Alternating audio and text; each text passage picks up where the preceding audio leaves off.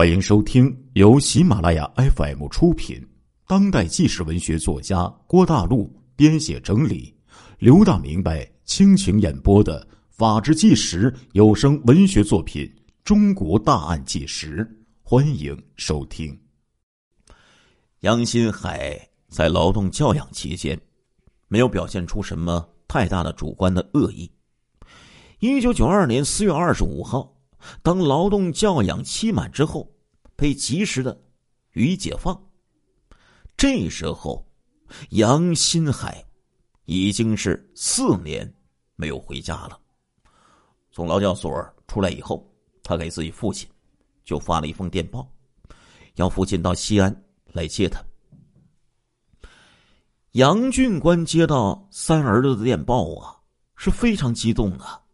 他说：“呀。”我终于知道小海的下落了，我得赶紧去接他呀！杨俊官东拼西凑，凑够了路费，登上了西去的列车。他经过一天一夜的旅途的颠簸呀，来到了三儿子落脚的旅社。这时候，服务员却告诉他呀：“哎，他儿子早在三天前就退房离开了。”杨俊官与三儿子失之交臂呀，一个人蹲在旅社的门外，难过了好一阵子，又一个人孤零零的搭车回到了家中。杨新海呀，不是不愿意见到自己的父亲，他是觉得没脸见他父亲。当初父亲没有能力供养他上学，他一赌气离家出走。本来想在外面混出个人样来，回去在自己父亲面前炫耀一番，没想到如今却落得个劳教释放的下场。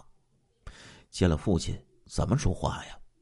他实在不想再听自己父亲那没完没了的唠叨了。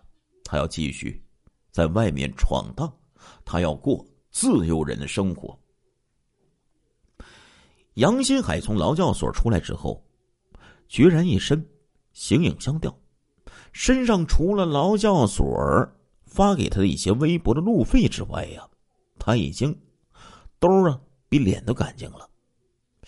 他要过自由人的生活，就必须去偷去抢啊。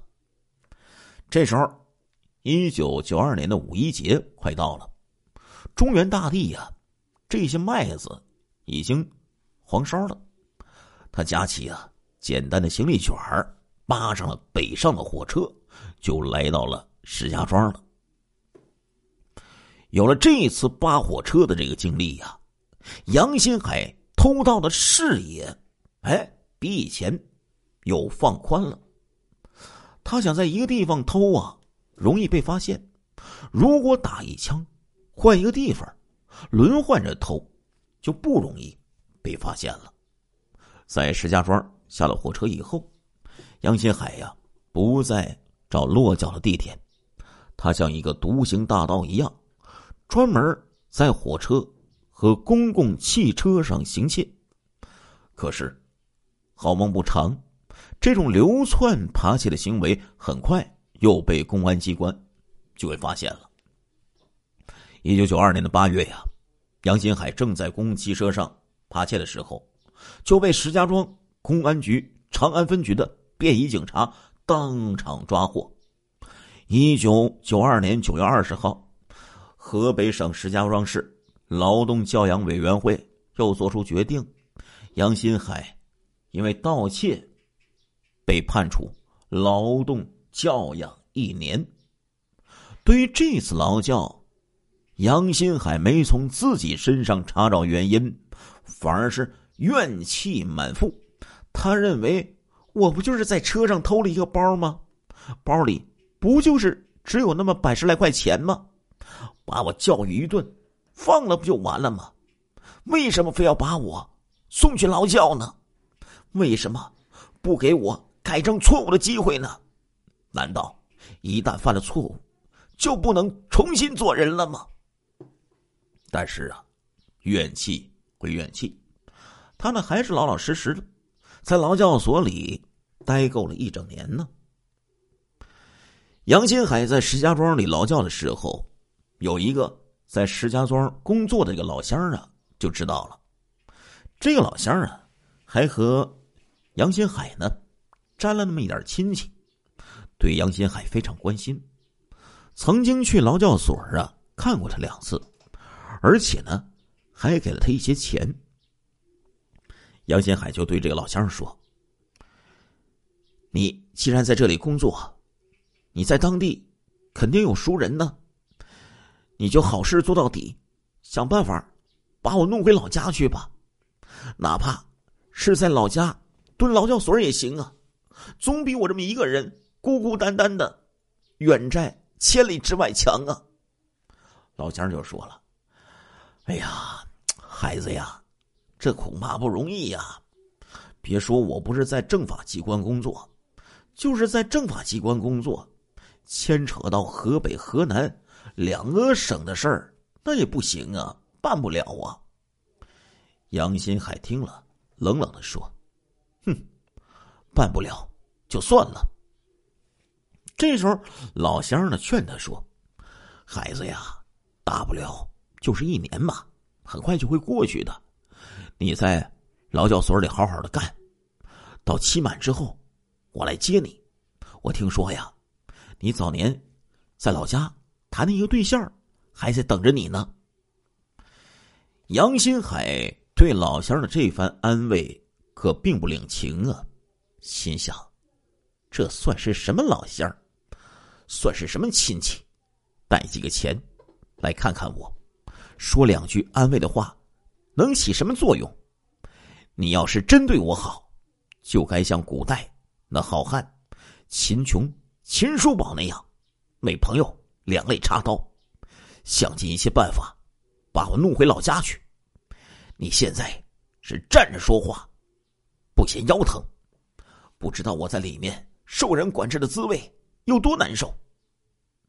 但是他一想到，哎，这老家呀，还有一个姑娘在等着他呢，心中对未来呀，也是充满了美好的这种憧憬。于是，杨新海。安心的改造，只盼早日啊重获新生。一九九三年的七月十六号，杨新海劳教期满，被石家庄市劳动教育委员会呀就给解教了。那个老乡啊，果然呢没食言，当天过来就把杨新海给接了出去。老乡就说：“孩子呀，现在。”你自由了，我呢给你点路费，你回家吧。杨新海看了看身上破烂不堪的衣服，说：“我这样回家，找着丢人呢。”这老乡就劝他了：“孩子呀，你已经离家好几年了，你父亲、你母亲呢，还有你家里人都很想念你呀，你还是回去看看他们吧。”说着呀。从自己兜里掏出来一百多块钱，递给了杨新海。哎，孩子呀，这是路费，你到家去看一看。过一段时间，想出来再出来。杨新海把钱接过来，连声谢都没说，扭头就走了。杨新海辞别老乡，并没有买车票回家。而是用老乡给他的回家路费，又在石家庄混了下来。白天呢，他在大街上漫无目的的游荡；晚上呢，他睡在广场上或者火车站的候车室里。一百多块钱很快就花光了，没办法，他只好重操旧业，又登上公共汽车，开始了扒窃的生涯。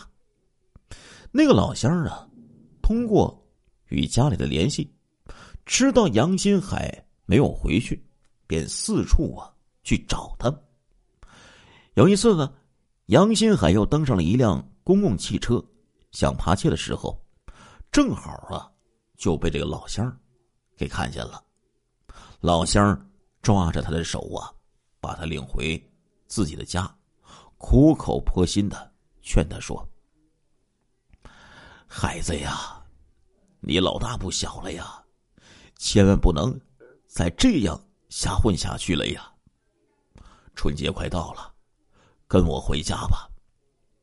我听老家的人说呀，你原先在老家谈那个姑娘，人家还在等着你呢。听到这里，杨新海睁大眼睛问：“是吗？”老乡就说：“千真万确呀！”哎，说着呀，拿出家里人写来的信让他看。杨新海默默的看了半天，这才说：“好。”咱回家吧。早在杨新海上初中的时候啊，本村的一个威望较高的长者呀，给他介绍了一个对象。哎，这个女方的父亲呢，是村里砖瓦厂的个老板，家里比较富裕。这姑娘啊，杨新海认识，人长得好看不说，而且呢还知理懂事，是远近闻名的好姑娘啊。那时候呢，杨新海只有十五六岁，还未成年，又在读初中，再加上家庭生活困难，前程莫测，于是就推说现在呀，不是谈对象的时候，晚两年再说。谁知道这一推，竟然推掉了一桩好姻缘呢。随后，他去汝南布镇读书的时候，再后来，又离家出走。四处游荡，一会儿啊，就是五年时间呢，双方也就再也没了联系。现在，杨新海已经是二十四岁的大小伙子了，他强烈的感受到，他现在真的需要一个家，需要一个女人了。一九九三年春节就要到来的时候，杨新海随着老乡。一起回到了阔别五年的家里，家里的面貌没有发生什么变化。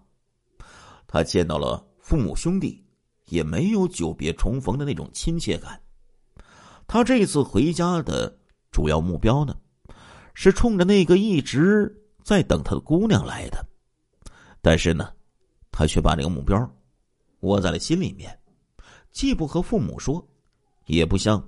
兄弟姐妹谈，杨新海认为呀，这样的事儿本应该是家里人主动给自己谈。父母都是经历沧桑的人了，兄弟姐妹也都一个个长大成人了，难道他们不知道我男大当婚、女大当嫁的道理吗？难道他们就不知道自己已经是一个过了婚嫁年龄的大龄男青年了吗？难道？他们就不该关心关心我这个常年在外流浪的亲人了吗？杨新海呀，就总是这样去想别人，更不主动提出到那个女孩家呀去走动走动。他认为已经多年没来往了，光是在石家庄听老乡说，那个女孩还在等着自己，也不知道这么多年人家的思想。有没有什么变化？如果冒冒失失的到人家家里去，要是被人家给赶出来，那该有多难看呢？无论杨新海怎么去想，这个时候他却有了一个强烈的愿望，那就是赶快见到这个女孩，赶快谈婚论嫁，赶快成立一个家庭，赶快过上。夫唱妇随的幸福的日子，但是随之而来的事情，却彻底粉碎了杨新海的美好的梦幻，几乎把他整个击倒。眼看着呀，大年三十了，明天就是大年初一了。豫南广袤的农村呢，到处都是一派欢乐喜庆的节日气氛。这一天上午。杨新海正在家里看着父母包饺子呢，突然门外呀响起了欢快的鼓乐声。听这声音呢，好像是哪家在办喜事儿。可是呢，他也懒得出门去看，别管谁家办喜事儿，反正和自己没关系啊。可是，一会儿，他又听到这个门外呀，有小孩在喊：“快来看呐，荷花出嫁了！”荷花，杨新海听到这个名字，腾的一下就站了起来，快步的就冲到了门外。迎亲的汽车刚好开到了他的面前，汽车里坐着盛装的新娘，果然正是他日思夜想的那个女孩啊！在这敞篷汽车的后厢里啊，后车厢里呀，那帮吹鼓手啊，还在起劲的吹奏着《百鸟朝凤》，一帮抬嫁妆的年轻人高兴的吃着喜糖，那一刻。杨新海只觉得自己大脑里一片空白，差一点儿就摔倒在了地上。他赶紧跑回家去，拽住被子蒙住头，一觉就睡到了大天黑呀。中午的时候，父母呢喊他起来吃饺子，他推说自己头疼，就连过年的饺子也不愿意吃啊。第二天，便是大年初一了。在石家庄工作的那个老乡，来到他们家里，来拜年。他见到杨新海呀，还睡在床上没起来，就凑上去就问了：“孩子呀，你咋还没起来过年呢？”杨新海没好气的说：“懒，不想起呗。”那个老乡关心的问：“哎？”昨天那女孩出嫁了，听说是你不要人家了。杨新海一听啊，恨不得一记老拳挥过去呀，把这个好心的老乡给揍成熊猫眼儿。但是躺在被窝里的他，只感觉到自己的双手软绵绵的、懒洋洋的，想伸也伸不出去。他觉得，正是眼前这个老乡把他给耍了。别看这个老乡儿，表面上装出一副关心自己的样子，自己在石家庄劳教期间，他有时去看望，有时给送钱，有时表示安慰，实际就是他把自己在石家庄被劳教的事儿给抖露出来的，以至于在村子里传的满城风雨。对象听后嫌丢人。因而，离他而去。现在，村子里二百多户人家，肯定都知道了我在石家庄被劳教的事儿。别说，我再找不到媳妇儿了，从此以后，我在村子里连人都做不了了。他心想：本来我们一家人在村子里地位就不高，有了这件事儿之后。我以后见人还怎么能抬得起头来呀？他觉得这个社会太坏了，他觉得这个社会上人呢也太坏了，人人都没有一点同情心，包括自己的父母、兄弟姐妹。父母生下他，就不再负责任，没有尽到父母培养孩子的义务。自己的天赋那么好，父母硬是。没有能力供应他上学，兄弟姐妹也是个人各顾个人，没有尽到同胞兄弟姐妹的情谊。自己在外流浪多年，被劳教了好几次，兄弟姐妹没有一个人前去看看他。自己回到家里，也没有一个人替自己设身处地的想一想，帮帮自己。杨新海越想越觉得，人生在这个世界上真的是没有意思呀。杨新海特别记恨的是那个曾经与他谈过对象的女孩。他觉得，这个女孩之所以要在他回家以后再当着他的面嫁人，就是要故意出他的洋相，让他心里难受。让他丧失自尊，让他今后没法做人，让他永远只能做一个缩头乌龟。从这个时候起，杨新海对女人的仇恨就像是一颗种子，就埋在了心底。整个春节期间，杨新海都是郁郁寡欢。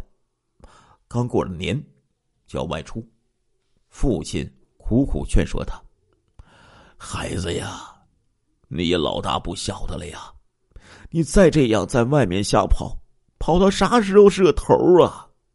不如就在家，安安生生的干上两年，攒一些钱，找个媳妇儿，成个家也就算了呀。”杨新海也不吱声。只是默默点了点头。这一年开春以后，杨新海在本村一个砖厂干了不到一个月的苦力，给砖厂摔砖坯子。村里的人呢，后来回忆杨新海在村边砖厂干活的情景时，评价时说：“他那时候啊，光着上身，穿着短裤，干活啊很卖力。”其实，杨新海那个时候啊，是把这种繁重的体力劳动当成了一种发泄的方式。他把自己满心的委屈和满身的屈辱都挥洒在出苦力上边。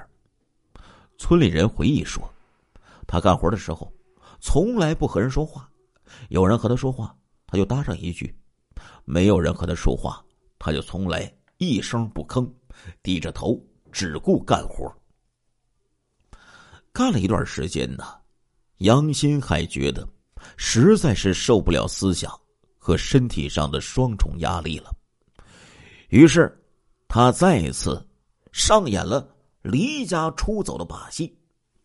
一天呢，吃过早饭，他呢带了两件替换的衣服，和父母说要去砖厂去干活了。一出村啊。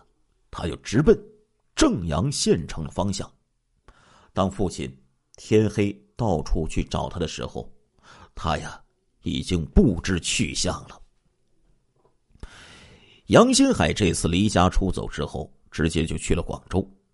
他仍然是居无定所，到处游荡，靠打小工和偷盗来维持生活。这样游荡的生活呀，大约。过了有一年时间，终于在一次试图盗窃的时候，被人给抓获了，送到了广州收容所。收容所啊，不像是拘留所，收容的人呢不一定有罪，但是起码呀是属于那种三无人员。要想从收容所里把人给领出来，必须呢要由家里人出面作保。杨新海无奈之下，就给自己的父亲写了一封信，要父亲带上当地村委会和派出所的证明，去把他从收容所里领出来。他老爸杨俊官接到儿子的信，赶紧的办齐了各种手续，连夜就赶到广州，就把儿子就给领出来了。儿子两个乘上开往河南的火车。一路无语，但是到了信阳火车站，杨新海死活不肯回家。这时候，他老爸就问他了：“孩子呀，你不回家，你到哪去呀？”杨新海说：“天大地大，这么大，到哪里，我都能养活自己。”父亲拗不过他，只好由他去了。父亲可以说是含着眼泪呀。告别儿子呀，一个人又回到了固守多年的老屋。又过了一年左右，杨新海从成都打电报给自己父亲，让父亲去成都一个接待所接他。但是，等杨俊官赶到成都的时候，却没有见到他。此后，杨俊官再也没有了儿子的消息，家里给他写了。不少的信，也不都被退了回来。杨新海在成都给父亲拍过电报之后，又一次戏耍了他老爸呀。他并没有在成都等着父亲去接他，却在父亲到达成都的头一天上午，离开了成都，搭上了南下的列车，再次与父亲擦肩而过。从此之后，杨新海再也没有踏进家门，罪恶的足迹遍至湖北、湖南、江西、云南、贵州、山东、安徽、广东、广西等大半个中国呀！亲爱的听众朋友们，这一集的《中国大案纪实》播送完了，感谢您的收听，我们下一集再见。